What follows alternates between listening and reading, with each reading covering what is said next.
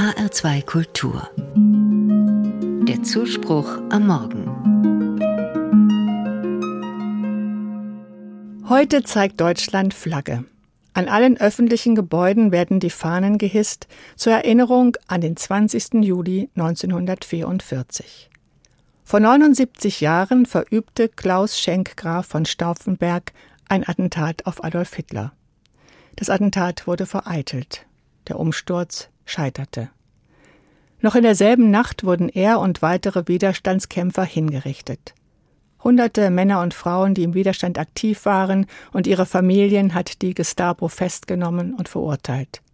Sie wurden ermordet oder in Konzentrationslager gebracht.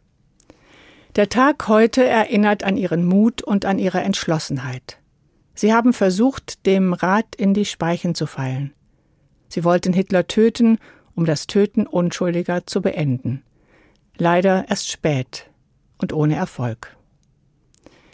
Zukunft braucht Erinnerung, ist das Motto eines Arbeitskreises. Er setzt sich mit den Themen Nationalsozialismus, Antisemitismus und Holocaust auseinander und ihren Nachwirkungen bis in die Gegenwart.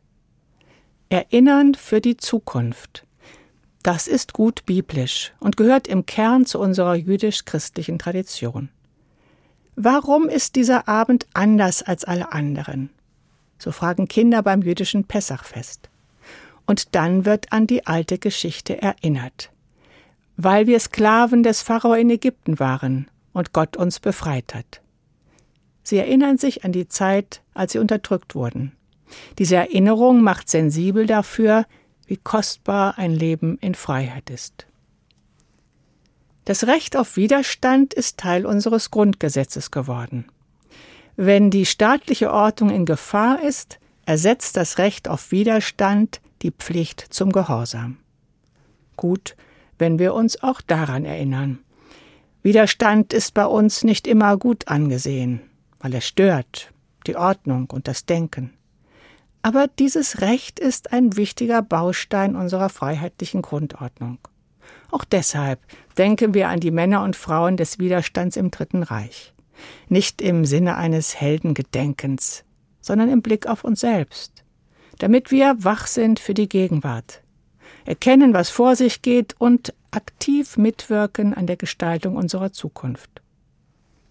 Diese Zukunft braucht Erinnerung. Gedenktage wie heute. Eine gemeinsame Vision für die Welt, in der wir leben wollen.